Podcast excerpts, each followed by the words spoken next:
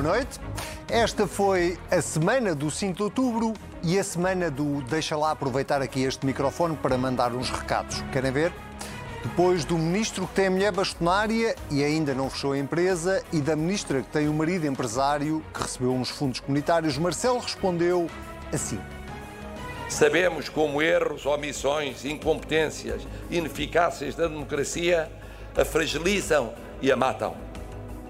E já sabe, Marcelo com o microfone à frente pode ser um perigo. António Costa, toma lá mais um recado.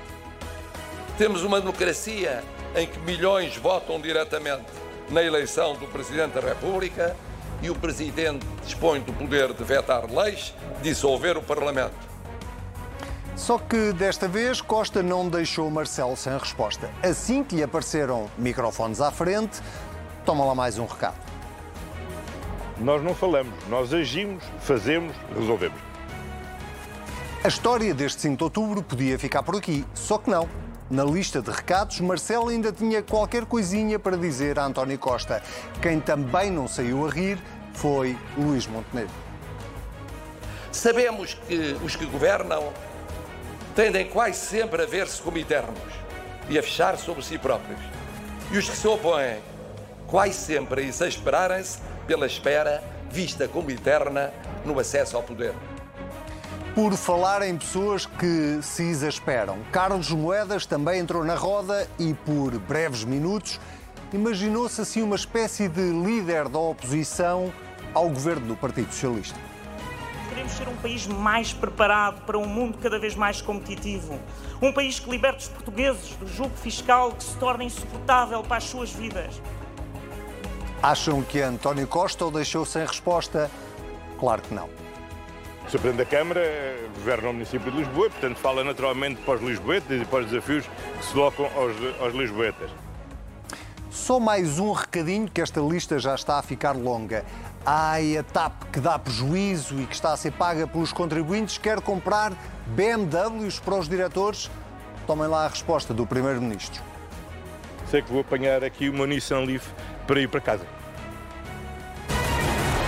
Sejam bem-vindos a mais um Contrapoder, na semana em que ficamos também a conhecer o quadro macroeconómico do Governo para o orçamento do Estado do próximo ano. Eu sou Anselmo Crespo e comigo tenho os meus companheiros de ruta, Sérgio Sousa Pinto, muito bem-vindo, Sebastião Bugalho, muito bem-vindo também.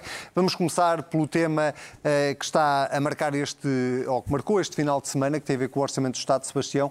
Eh, eh, o Governo começou a reunir com os partidos, finalmente temos um quadro macroeconómico. Marcelo anda há duas ou três semanas a pedir que o Governo apresente o cenário macroeconómico para o próximo ano e, depois de António Costa já ter antecipado que o próximo ano não seria de recessão, agora sabemos que o Governo estima um crescimento de 1,3% em 2023. A pergunta é, tendo em conta que o FMI e todas as instâncias internacionais estão neste momento a apontar para recessões, uh, bruscas até em alguns casos, quão credíveis são estes números que o Governo apresentou? Fazendo este parênteses, Marcelo já veio dizer que são credíveis. Sim, uh, fica-se fica um bocadinho sem perceber, quer dizer, parece que o Presidente da República se quer demarcar e aproximar do Governo uh, dia sim, dia não, o que faz com que não consiga nem uma coisa nem a outra. E o caso dos números do quadro macroeconómico, macroeconómico acabou por traduzir isso, tanta coisa para antecipar o quadro e depois acabou a elogiá-lo. Portanto, não, honestamente não consigo entender a lógica, mas, mas pronto, não, deve ser certamente o único. Em relação ao, ao, aos números que foram divulgados, uh, que vão acompanhar o Orçamento uhum. de Estado, que será apresentado segunda-feira, uh, eu acho que há, várias coisas que é interessante dizer e que são importantes de dizer. O Governo estima que vai ter uh, no próximo, neste ano, 2022, um déficit de 1,9, o Conselho de Finanças Públicas aponta para 1,3, eu até acho que vai ser menos. Portanto, o, o, número que eu questiono mais... Uh, é não, o do déficit. Não, não, em relação ao do crescimento, percebo que não, que, não, que não vai ser a estimativa do Governo, mas a verdade é que nós também não podemos dizer com certeza o que é que vai ser, porque é altamente imprevisível devido à inflação, devido aos juros, devido à, restante conjuntura europeia e internacional. Uh, quer dizer, podemos dizer que provavelmente o número do crescimento não vai ser aquele, mas não podemos arriscar dizermos nós que número é que vai ser. Hum. Eu acho que em relação ao déficit, ou à, à estimativa do déficit, é que vale a pena questionarmos e pormos em causa exatamente a seriedade com que ela está a ser apresentada porque o governo tem esta, esta estratégia, isso não é novo, de apresentar uma estimativa de déficit mais alta para depois conseguir fazer um brilharete quando o Instituto Nacional de Estatística, em março, anuncia as suas contas, portanto, uma previsão que não é do governo. E já aconteceu, por exemplo, em 2021, o governo tinha dito que ia ter 4,3% de déficit e no ano passado acabou por ter 2,8%, o que é uma diferença bastante substancial e que se traduziu, evidentemente, numa almofada financeira. Eu suspeito, e suspeito, que mais uma vez o governo vai ter um brilharete no que toca ao déficit, quando soubermos os números verdadeiros. Deste e, ano? E que, de, 2000, de 2022.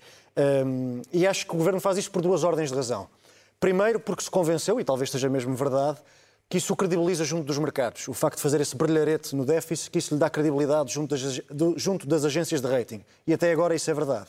E, em segundo lugar, do ponto de vista interno, ao apresentar um déficit não, eh, não muito reduzido, ou seja, não tão, tão, não tão brilhante quanto aquilo que ele acaba por ser, também tem menos exigências da oposição para gastar essa folga orçamental. Uhum. E acho que mais uma vez vai fazer isso. Só para, só, mesmo... Eh, só, só para ficar claro o teu ponto, tu achas que o governo está a brincar com os números? Claro, e acho que o está a fazer não só para depois poder agradar às, às, agências de rating, tendo um déficit menor do que está a dizer que vai ter, como também para não ser pressionado, seja pela esquerda, seja pela direita, para não ser acusado de ter um déficit demasiado curto num ano em que as famílias perderam tanto poder de compra e os serviços públicos mostraram tantas carências. Eu acho que o déficit verdadeiro e autêntico é, vai ser muito menor àquele que foi anunciado Uh, nos últimos dias. Só para termos uma noção, porque é que eu estou a dizer isto, uh, vejam bem a execução orçamental até agosto em comparação com o ano passado nós tivemos mais 9 mil milhões de receita fiscal, mas só tivemos mais 50 milhões, 58 milhões de despesa. Portanto, os números são completamente. O contraste é gigantesco. De acordo, mas uh, aproveito essa, essa deixa para passar aqui ao Sérgio. Uh, não é menos verdade, e agora estou aqui fazer um bocadinho de advogado do diabo, que grande parte das medidas de, que foram anunciadas de apoio às famílias, de apoio às empresas, vão ter impacto no déficit uh, na, orçamental nesta reta final do ano e não no déficit que já está executado, uh, na, na, no orçamento que já está executado. Sérgio, quando tu olhas para os números que foram apresentados hoje, uh, hoje desculpa, esta sexta-feira, tu sentes que eles são credíveis, de facto, ou tu achas que, como o Sebastião, que há aqui uma certa, não digo manipulação, mas que há aqui algum, algum jogo de cintura que o Governo está a usar uh, com os números que está a apresentar? Boa noite aos Boa noite. dois. Uh, bom, eu acho que os números são sérios. Uh, acho que correspondem a uma tentativa de previsão num quadro de enorme incerteza. Portanto, o, o Governo não tem neste momento, mecanismos que lhe permitam uh, antecipar com maior segurança uh, o que vai acontecer no, no, no, próximo ano. Acho que os números apresentados são, são razoáveis, são sérios, nós não sabemos se a inflação se fica pelos 4% em média anual ou não, ninguém sabe, o governo ninguém sabe. Mas é, é, é razoável pensar que possa ser, ser esse o cenário uh, do próximo ano. Uh, desculpa, dizer... desculpa interromper. Eu sei que não és economista, mas, mas quando nós olhamos para uma previsão de recessão na Alemanha, tu, tu, vou só ficar na Europa para não, não, não, usar o resto do mundo. Uma previsão de recessão na Alemanha uh, pode acontecer já este ano, fora o próximo ano.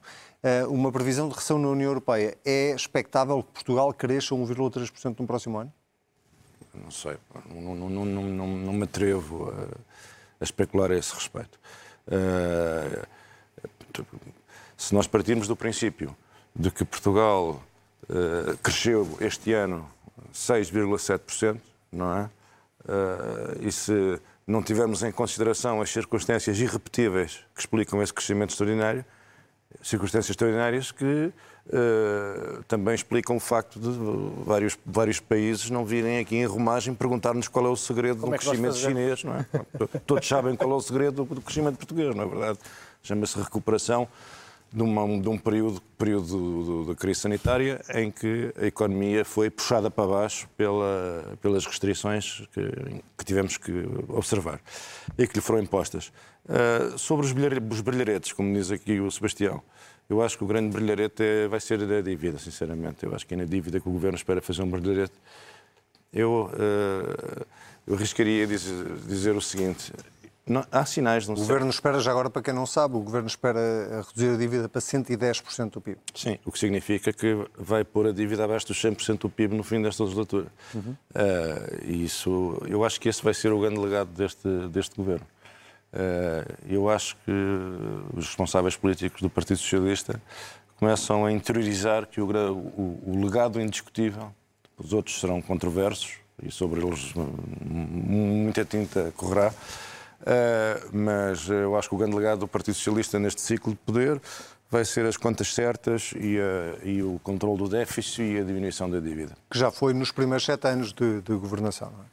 Uh, sim, Mesmo sim, com isto é uma, isto é uma trajetória, uma trajetória. Uma trajetória foi... que começou de início. Sim, mas eu acho que se calhar no início todos éramos mais ambiciosos em relação ao que seria possível fazer. Uhum. Eu acho que o, o, legado, que não é coisa pouca, mas enfim, sobretudo para a esquerda, imagino que causa uma, uma certa desilusão, uh, mas é um legado importante e valioso para o país vai ser uh, livrar-nos do, dos 100% de peso da dívida no, no, no, produto. Mas tu tocas aí num ponto que me parece particularmente relevante, que é, é um governo do Partido Socialista, vou reforçar socialista, uhum. uh, que quer deixar como legado contas certas do país, está tudo certo até aqui, e que, na verdade, para sermos completamente honestos, uh, leva com uma pandemia pelo meio e agora com uma guerra na Europa pelo meio. Como é que consegue também compatibilizar. Teve, teve um período de vacas gordas. Também teve um período de vacas gordas até chegar à pandemia. Sim. Mas como é que consegue conciliar, ou como é que vai conseguir conciliar até ao fim da tal legislatura, por um lado, é, é, é esse legado das contas certas e, por outro lado, deixar o país melhor naquilo que é. Uh, aquilo que, que, o Estado verdadeiramente tem que. as respostas que o Estado tem que dar, não é? é os, os subsetores da saúde, saúde a sustentabilidade da segurança social. Sim, tudo o resto. Como é que as duas coisas são compatíveis, não é? Não, quer dizer, essas coisas. Uh, nós vemos um país em que nada parece o que é.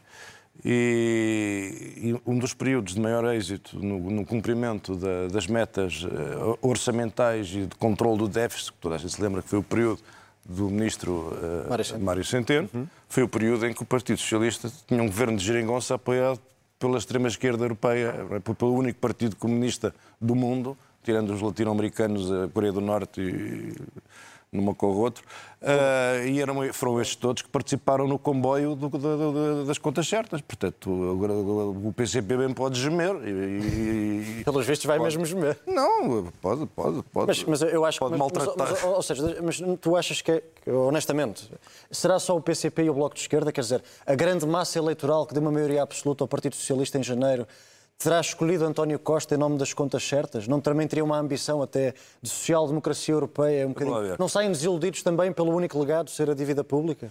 Não, vamos lá ver. As contas certas não têm nada a ver com esquerda e com direita. As contas certas, as contas têm que ser certas, porque as contas, eh, as contas deficitárias e uma dívida colossal não é uma política de esquerda, não é? É uma política insustentável as políticas de esquerda não, não Eu têm... diria não é de esquerda nem de direita, é É má política. Portanto, nós, nós, por razões eh, às quais não regressaremos hoje, uh, tivemos um problema gravíssimo que não foi... E outros países europeus, quando nós olhamos para, para a dívida pública dos nossos parceiros europeus há 20 anos, eram todas ínfimas, extraordinárias. A nossa também era pequena. Uhum. E como ela cresceu... Não é?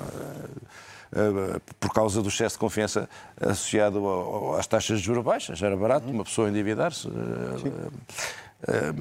e depois vêm os tais e externos. E, desculpa, e já agora deixa-me dar aqui os meus 10 eh, cêntimos. E também por uma política contracíclica que José Sócrates, a determinada altura, decidiu instituir, que era, Sim. num período em que estávamos a encaminhar-nos para uma crise, Sim, mas, uh, houve uma política... Mas, mas, isso é isso, sem estar aqui a defender o engenheiro Sócrates, não foi ele que inventou. Não, não, não, não, senhor, não foi, não foi, não foi. Foi, foi claramente nem... incentivado a fazê-lo. Não, não foi, nem eu estou a dizer isto num sentido pejorativo. O que eu estou a dizer é que na altura houve uma política que não Schäuble... apenas a de José Sócrates, para ser completamente honesto, é. era uma política europeia do vamos investir imenso em é. obras públicas e vamos fazer mas, tudo mas, mas para eu, criar emprego. Que, mas eu acho que a tua pergunta, a tua pergunta para o Sérgio, se me permites aqui parasitá-la, Parasita, por favor. A tua pergunta para o Sérgio é: será que é realmente socialista que o legado se resume à dívida pública? E é uma pergunta de facto interessante.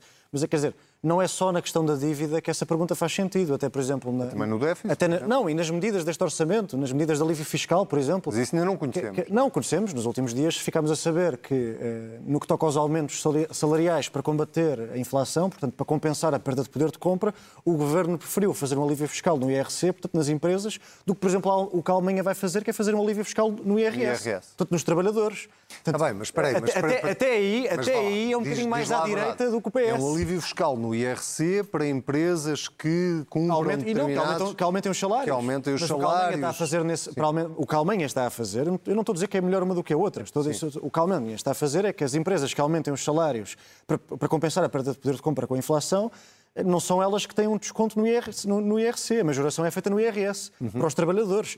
Eu, talvez isso fizesse mais sentido cá também. Eu, eu não vi nenhum partido da oposição a sugeri-lo também, estou aqui eu a mencioná-lo. Talvez fosse mais socialmente consciente aliviar a carga fiscal. O PSD, o PSD tem uma proposta para, para baixar o IRC. O, o, IRS. compensar o. O PSD tem uma proposta. E, e, do ponto de vista da inflação, quer dizer, é, tem, é, é, menos, é menos, digamos, danoso para o aumento da inflação. Uh, diminueren.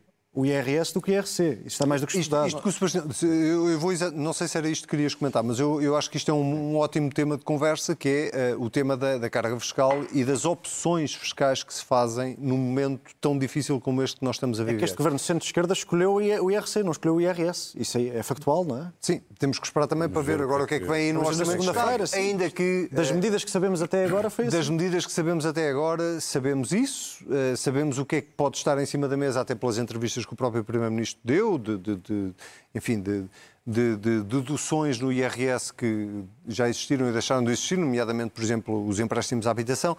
Mas eu queria acrescentar sim, sim. a este tema das opções fiscais uh, o tema do salário mínimo.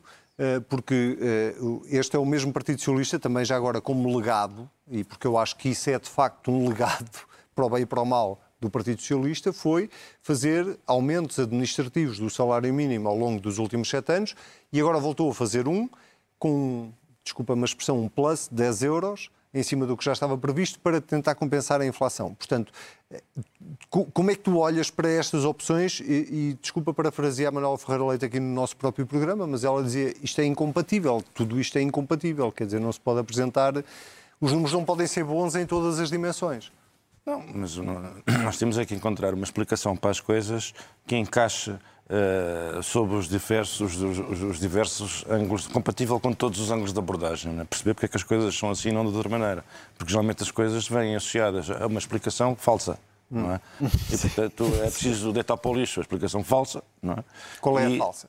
A falsa é, por exemplo, no que toca à política de rendimentos, é evidente que uh, a situação da classe média uh, esmagadora maioria uh, dos nossos concidadãos, a sua situação está a degradar-se, sempre a degradar-se.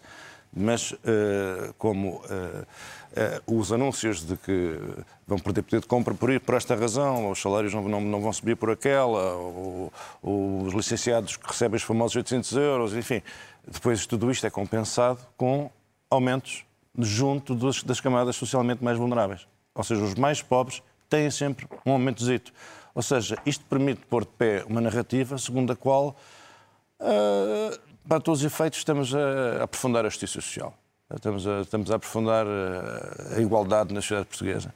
Só que o problema da sociedade portuguesa, eh, um dos problemas principais, não, nem sequer é a desigualdade. Não é? é uma sociedade... Posso concluir das suas palavras? Nós, nós temos um problema com o leque, salarial, está, o leque salarial, está, muito, está muito fechado. É preciso alargá-lo. Quer dizer, a, a, diferença entre o, o, os rendimentos dos, de, de, dos trabalhadores qualificados e dos trabalhadores não qualificados não é suficientemente grande. Às vezes é inexistente. Parece um, aqui um apóstolo da desigualdade. Não, Mas a é verdade é, é, que a diferença salarial tem que, tem, tem, tem que oferecer um prémio uh, às pessoas que se qualificaram, às pessoas que tiveram quase 10 anos fora do mercado de trabalho a estudar e depois têm a expectativa de que haja uma, uma, uma, uma remuneração, um prémio uh, que uh, retroativamente compensa todo esse investimento. Quer dizer, em Portugal o que nós sentimos não é só na função pública, é na, na, na economia, de forma geral. Na função pública é talvez mais, mais, mais, mais, mais notório é esse, esse fechamento do leque salarial. Não há e, e, e, o lento, o lento, o lento declínio, o lento, o lento declínio da, da, da, da, classe média, que é uma coisa assustadora, porque a classe média, a classe média é quem sustenta não só as finanças Eu hoje em dia públicas, tenho- mas é quem que sustenta o regime. Ou Eu seja, o tenho dificuldade em saber o que é que é a classe média em Portugal. Mas, Mas, eu- mas isso sou eu. Eu tenho dificuldade em. Há duas definições. Começamos Uma é Nos o- o que 800, é nos classe 1000 média? ou nos 1500? Não, é- nós temos que nos refugiar num critério estatístico.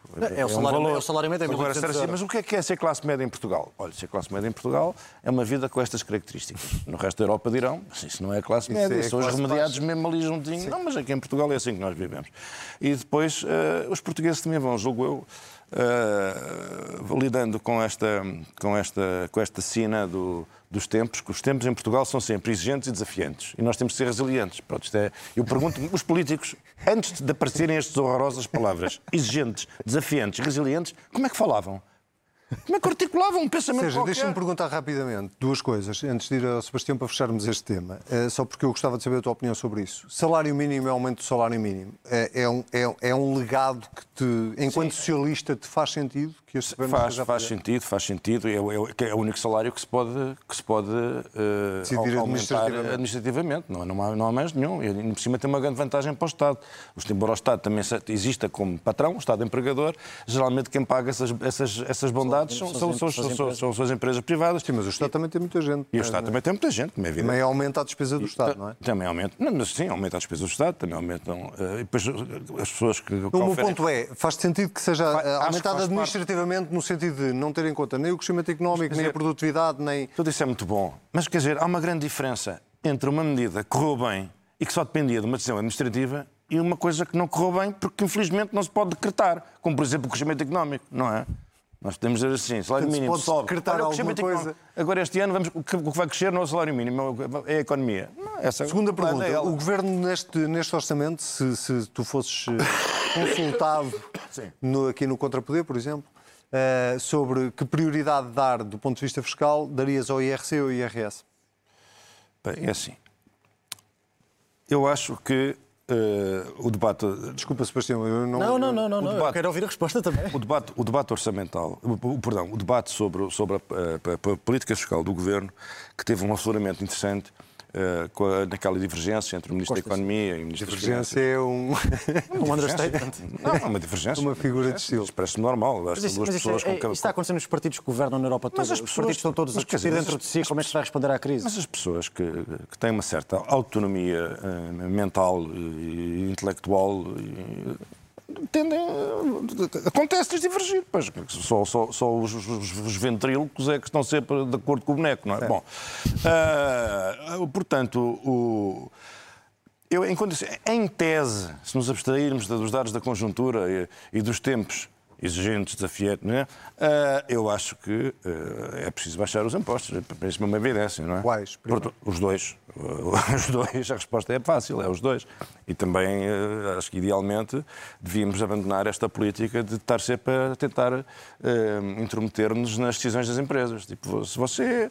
ah, se, Se contratar mais X se pessoas, contratar mais aumentar X, aumentar mais. X, não sei quem mais X, tem aqui um desconto, não sei o quê. Quer dizer, eh, isto não é liberdade. A liberdade não é isso. Se- É muito diferente baixarem os teus impostos eh, ou permitirem-te amortizar os juros da, da- da- da compra de casa. Tu podes não querer fazer isso com aquele dinheiro. Podes que tens outras ideias. Se calhar queres investir, ou queres comprar um livro, ou queres fazer, que... Portanto, quer dizer, eu preferiria uma solução de de liberdade e de autonomia.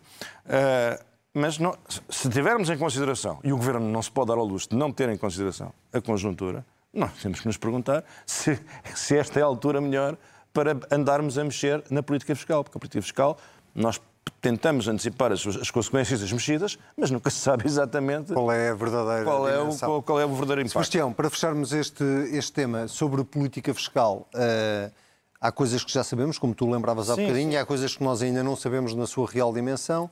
Eh, mas agora, usando a tua metáfora de, há- de há- pouco, ou a tua imagem de há pouco, tu achas que o Governo se está a guardar para segunda-feira para fazer um brilharete também do ponto de vista fiscal, já que não é de agora que há esta crítica de que a carga fiscal em Portugal é demasiado elevada? Não, eu, eu acho que orça- a proposta de, posso estar enganado, eu acho que a proposta de segunda-feira, quando vierem mais números e mais medidas concretas, vai, vai continuar a ser bastante prudente à imagem do que têm sido as medidas que foram apresentadas nas últimas 48 horas, por uma razão simples, e esta é uma intuição minha, Eu acho duas coisas. Acho que este Orçamento de Estado é um Orçamento de Estado que está na expectativa, uhum. mas numa expectativa por dentro. Ou seja, eu acho que o Governo quer ter uma margem orçamental para, para poder aplicar medidas extraordinárias de apoio às famílias e às empresas em 2023, se tiver que o fazer.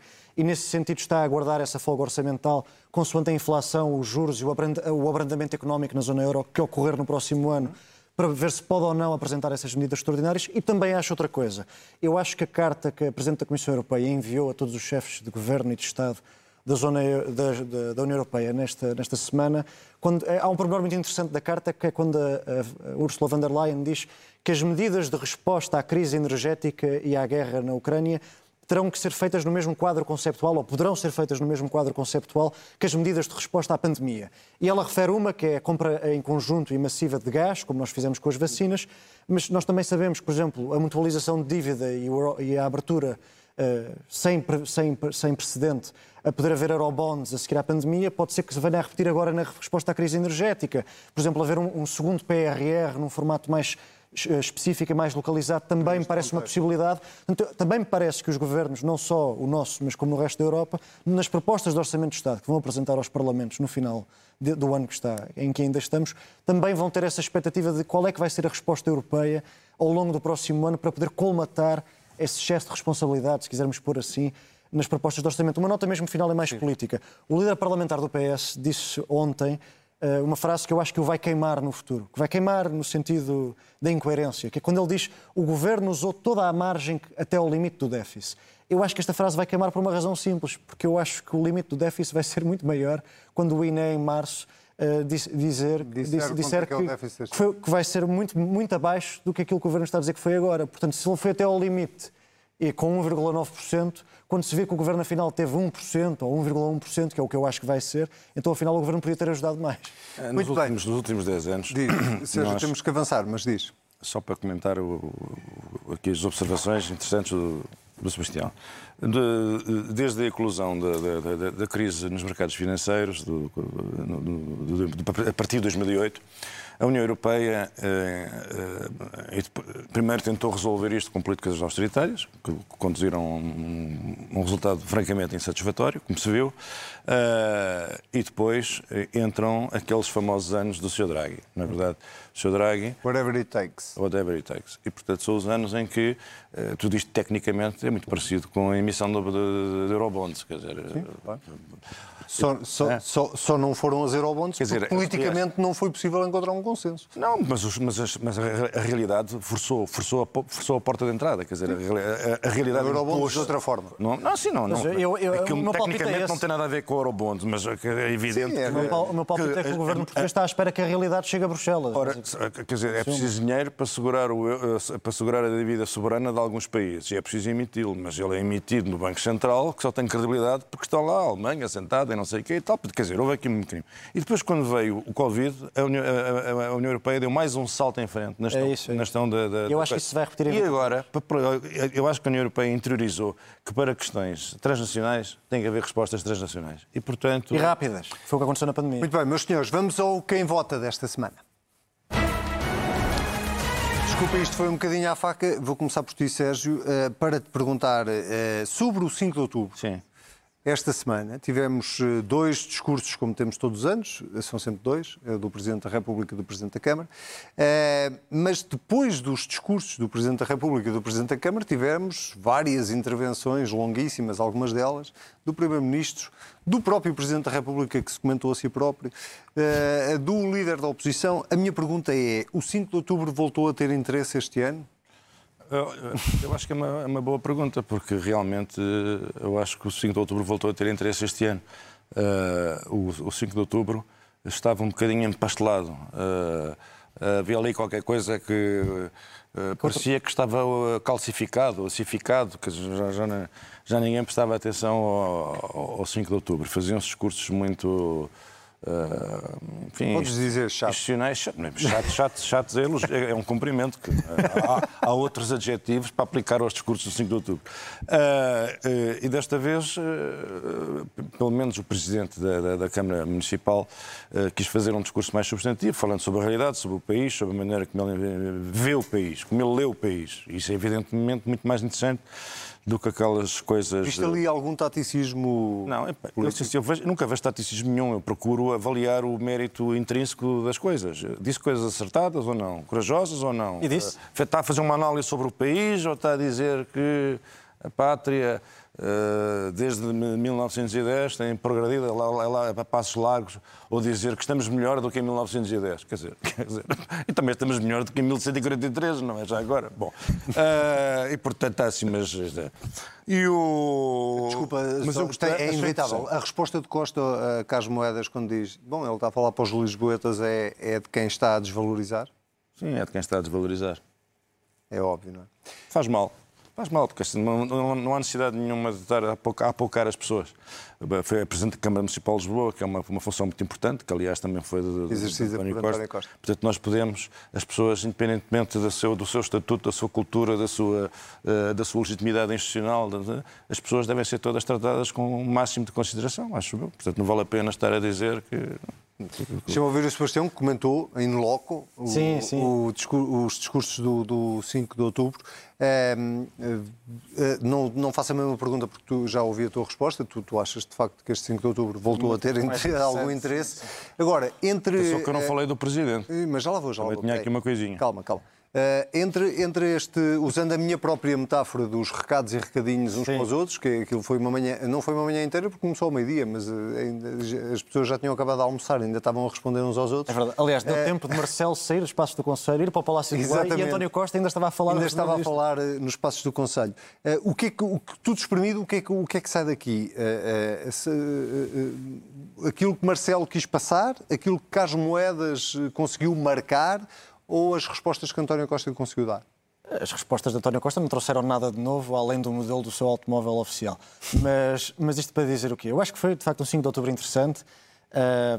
eu acho que há duas coisas óbvias, que é dois homens que foram importantíssimos em garantir a credibilidade da Jeringonça lá fora em 2015 e 2016, que foi Carlos Moedas como Comissário Europeu e Marcelo Rebelo de Sousa como Presidente da República no início da, do, do consulado de António Costa. Dois homens que foram essenciais para a Jeringonça não parecer uma ideia de malucos, fizeram uma demarcação bastante séria do atual estado do governo. Isso é interessante, é quase irónico também ficou. Não é irónico, é, olham para as sondagens e pensam que se calhar o país está, está a mudar, um bocadinho. A mudar sim, um bocadinho. Sim, sim. Mas nenhum deles são, não são casos épicos de coragem política, não é? Não são, mas, por isso, mas por isso é que eu achei, não, por isso é que eu achei relevante. Não são dois corajosos lendários. Mas por isso é que eu achei significativa sua, as suas posições mais críticas, não é? Eles que foram tão acríticos no início de, do, do costismo foram bastante assertivos, eu acho isso positivo. Também parece, pareceu claro as ambições nacionais de Carlos Moedas, foi claramente um discurso de líder da oposição, um discurso até de campanha eleitoral, foi dito por alguns jornalistas, e bem. Uh, Marcelo Rebelo de Sousa,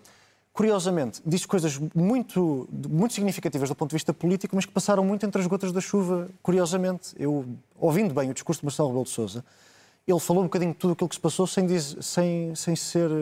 Sem nunca sem, sem ser óbvio. Sim. Por exemplo, quando Marcelo Rebelo de Sousa os jornalistas falaram, na sua maioria, da bomba atómica de dissolver o Parlamento. Mas isso é algo que Marcelo recorda. Diz quase todos, recorda todos os discursos. É deixa-me só, deixa só, terminar o raciocínio. Marcelo Rebelo diz sempre isso, que é para, no fundo, relembrar aos portugueses a sua importância, não é? Mas aquilo que foi mais, mais original, mais, mais novidade no discurso de Marcelo foi a defesa que Marcelo fez da democracia portuguesa como um regime inclusivo, onde as várias forças mais votadas participam no regime. Marcelo Rebelo Sousa aqui está a falar claramente do Chega e da eleição do vice-presidente da mesa da Assembleia por um partido que é a terceira força política mais votada. Uhum. Ele está claramente a dizer a sua opinião sobre isso e a defender que o regime, que a terceira república que ele preside, deve ser um regime inclusivo das forças mais votadas. Isto é algo novo, isto é uma posição nova e isto é muito relevante do ponto de vista político. Mas deve ter sido uma coisa tão subliminar que eu, por exemplo, não reparei nisso. Pois, nem tu nem, tu, nem muita gente. A ti nada te escapa, mas eu, por exemplo, eu, eu devo dizer que achei o discurso do, do Presidente, foi um discurso, uh, o Presidente é um homem do direito, é um constitucionalista, ele, basicamente, o que estava a fazer, todos os jornalistas diziam: Ah, olha o Presidente da República a lembrar os seus, as, suas bombas, as suas bombas nucleares constitucionais, os poderes que tem. Não, o Marcelo Rebelo de Sousa o que fez foi explicar, esteve a explicar as diferenças entre a Constituição de 76 e a de 1911 e a explicar, também eu disse, que o regime abortou o regime republicano de 1900, a Constituição, regido pela Constituição de 1911, abortou.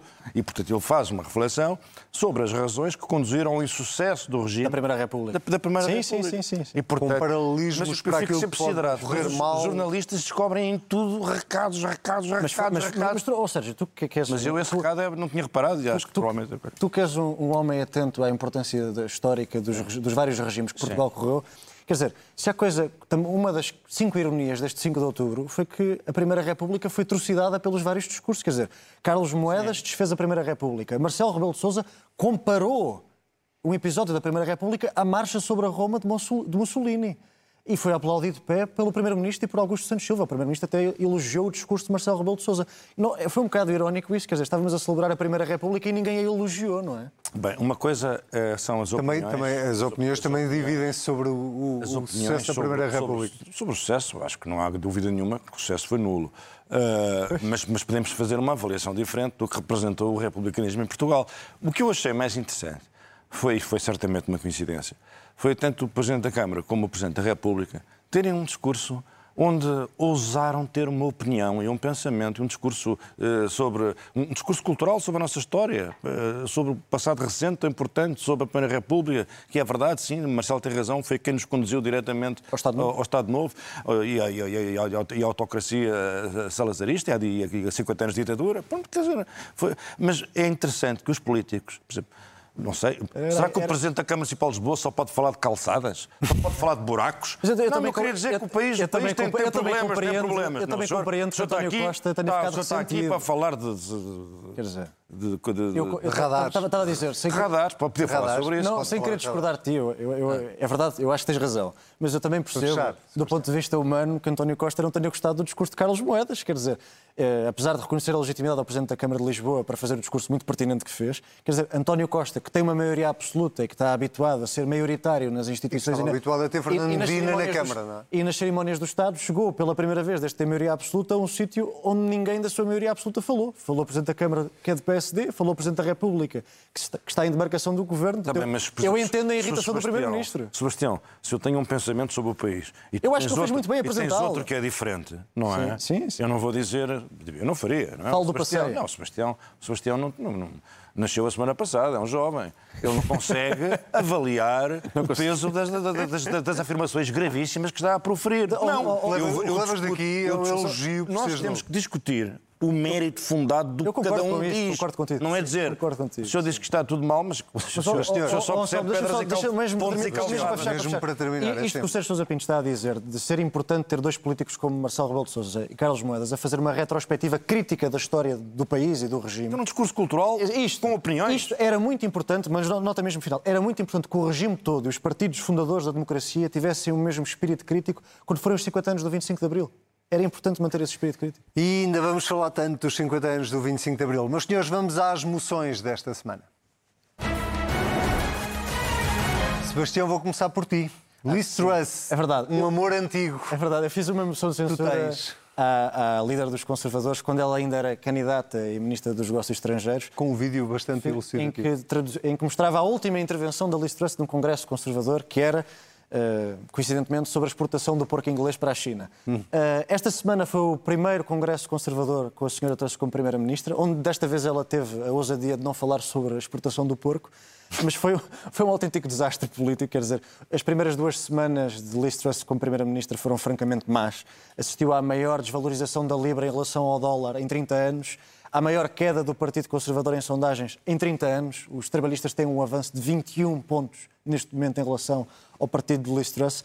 O FMI já lhe puxou as orelhas, o Banco Central de Inglaterra já lhe puxou as orelhas. Os, Os seus- eleitores estão desejosos de lhe puxarem. os- os seus apoiantes nas eleições internas já lhe puxaram as orelhas. Quer dizer, é autenticamente um manual de como não fazer política à senhora Truss e, e não há dúvida que é muito irónico, quer dizer, eu acho que, reforçando esse pensamento, quer dizer, a Euro- eu- os portugueses panicaram com a eleição da senhora Meloni em Itália, mas se há alguém que está a destruir uma economia europeia e a pôr em causa a credibilidade de uma democracia europeia neste momento, é mesmo a senhora suspeito. Eu- eu- Diz. nós parece que hoje em dia parece que, parece que as pessoas não têm convicções. Se a senhora, se a, se senhora Truss- Arruou se totalmente. ela tem convicções, se ela acredita que é preciso um choque fiscal da- da- daquele género para desencadear um- um- de acordo com a, com a magia do pensamento, do pensamento mágico neoliberal desencadeada. Se aquilo é a convicção dela, como é que a deixa cair? Eu lembro sempre da Margaret Thatcher. Ela deixou cair porque os, os, Margaret, os deputados disseram que não votavam aquilo. Margaret Thatcher dizia: The lady is not for turning. This one is. Quer dizer, this, então, this one is for turning. E depois aqui temos uma senhora, aliás, a administração da TAP também já se juntou a esta nova política e também ia comprar um. Pai, não me estragues a deixa. Estava, estava tão bom. Estava tão bom. São. Era a deixa, era a deixa perfeita. Bom, mas eu ia responder à tua outra coisa, não é? Que é, neste momento a Libra estava, estava debaixo de fogo uh, completo com, com esta proposta de, de Os deputados disseram no Congresso, nós não votamos isto. Não, não aprovavam. Mas sim, mas uh, comparando com Thatcher, uh, digamos que não estamos a falar exatamente a mesma coisa. Não. Mas a deixa que tu estavas a dar é exatamente a minha moção de censura desta semana, que eu gostaria de saber como é que vocês a partilham. Uh, se é de censura ou se é de confiança, e tem exatamente a ver com opções que se tomam e que depois uh, retornam. A TAP, uh, que ia comprar ou renovar toda a sua frota automóvel para diretores e administradores, passando de Peugeots para BMWs, é completamente irrelevante a marca, mas com um argumento que, que, aparentemente fazia sentido, ia poupar 600 mil euros ano, acabou por recuar depois disso ter dado brado e dessa notícia ter sido avançada aqui na CNN e na TVI, acabou por recuar. Uh, e, curiosamente, Sérgio, depois de António Costa ter dito vou para casa aqui no meu Nissan Lift, uh, é, eu, a minha moção de censura tem a ver com o facto de eu achar que é pior a emenda que o soneto, não é? Que é pior do que, do que renovar a frota automóvel é recuar e dizer afinal já não vamos renovar só porque as pessoas não gostaram da medida. Tu, tu tens alguma opinião sobre isto? Sobre frotas automóveis eu não tenho convicções profundas, não é verdade? Uh, portanto, não direi não. Só renovam a frota por cima do meu cadáver. Não, não percebo nada de frotas. Não, não. É, acho que em Portugal há uma certa falta de sensibilidade. Não é? Provavelmente aquilo até era uma boa medida de gestão, não sei se era, se não era. Uh, mas quer dizer, nós vivemos num país onde os membros do governo, a maior parte, tanto quanto sei, andam em carros que foram apreendidos ali, acolá e não sei o quê. O Estado, o Estado tenta, dentro das suas possibilidades. Uh, uh, o Estado é um bocado pindérico, esta é que é a verdade. Quer dizer, e depois de repente estamos todos a salvar uma, uma, a nossa companhia majestática de bandeira, não é? Vamos comprar uma frota, uma frota. Não, não é comprar, mesmo... atenção, estamos a falar de renting ah, e de todas as empresas. Não, não, não, mas é que não é, não é irrelevante. É só, só, já agora só para fazer essa correção, porque não é irrelevante. Uma coisa é comprar, outra coisa é renovar uma frota de renting. É, é, para mim, o meu ponto, já agora, já que fui eu que apresentei a moção. Afinal, a frota antiga ainda aguenta mais um ano. O meu ponto é, é o, o, ter um carro de empresa faz parte do salário uh, de, de, quem tem o carro de empresa. E, portanto, se os pilotos, se há cortes de salários e despedimentos na TAP, uh, uh, a pergunta que se pode colocar, em meu entender, é se faz sentido tanta gente na TAP ter carro de empresa como parte do salário. Essa é a única pois, questão que eu consigo salário. colocar. Como te digo, não tenho convicções não tem nada fortes a ver com em matéria de frotas. Não sei se são muitos, são poucos. Enfim, acho que é preciso ter sensibilidade, não é? Ter sensibilidade, perceber o momento que o país está a viver, como é que estas coisas são recebidas. Mesmo que a intenção. Houve ali um telefonemazinho do governo? Ah, não faço ideia. O que fico a saber é que, afinal, os Pajós não aguentam mais um ano, que é uma boa notícia. Meus senhores, vamos à sugestão desta semana, é a única, é o Sebastião, que é tem a sugestão de um livro. Ah, eu trago o livro, são as memórias eh, diplomáticas do embaixador Almeida Sampaio, que foi, já foi nosso embaixador na NATO, hoje em dia, hoje em dia que está na República Checa, uhum. ou sim, na República Checa, e foi embaixador na Alemanha, embaixador de Portugal na Alemanha durante o tempo da Troika, e conta aqui como é que era a relação dos dois países durante o resgate, fala muito de Merkel, fala muito de Passos Coelho e de Paulo Portas, conta até a história do irrevogável. O prefácio de Pedro Passos Coelho já foi mais do que notícia devido aos puxões de orelhas a Paulo Portas. Mas o, que eu achei mais curioso e que me surpreendeu mais... começa a ficar um desporto nacional, não é? Sim, parece que sim. Mas o que, me surpreendeu mais no livro do Sr. Embaixador um, foi o modo como o governo alemão da senhora Merkel estava completamente convencido que José Manuel Durão Barroso era tendencioso enquanto presidente da Comissão Europeia a favor de Portugal. Quando, lendo os jornais portugueses na altura, a sensação era exatamente o oposto. o oposto. Talvez até porque José Manuel Durão Barroso não abdica de defender a Alemanha e tentar explicar muito pedagogicamente as posições de Berlim. Mas o que é facto é que, segundo o relato do Sr. Embaixador, que é uma pessoa que eu tomo como muito credível e competente, o governo alemão estava completamente convencido que o presidente da Comissão estava feito com o governo português para tirar melhores condições para o resgate e, e facilitar a vida a Portugal. Vais a meio, por aquilo que vejo. Eu, e, eu... e é de facto muito interessante essa perspectiva. Vais a meio. Vou, vou totalmente. Pronto, eu fico com duas curiosidades para programas futuros. Um, quantos livros é que tu lês ao mesmo tempo? Porque o da semana passada também ia a meio. É Não, eu leio pelo menos Eh, três ao mesmo E tempo. onde é que tu arranjas tempo para ler tanto livro? Porque eu não consigo ter tanto tempo disponível para ler. Tanto, parece o Marcelo, estou-me aqui a dizer ao ouvido. E também durmo mal. Susana. Eh, bom, meus senhores, Sérgio Sousa Pinto, Sebastião Bugalho, temos encontro marcado para a próxima semana para mais um Contrapoder. Contra si, já sabe, pode encontrar-nos sempre em cnnportugal.pt ou então, se preferir ir ouvir-nos, basta procurar o nosso podcast, nós estamos lá todos os dias, a todas as horas. Tenha uma ótima semana.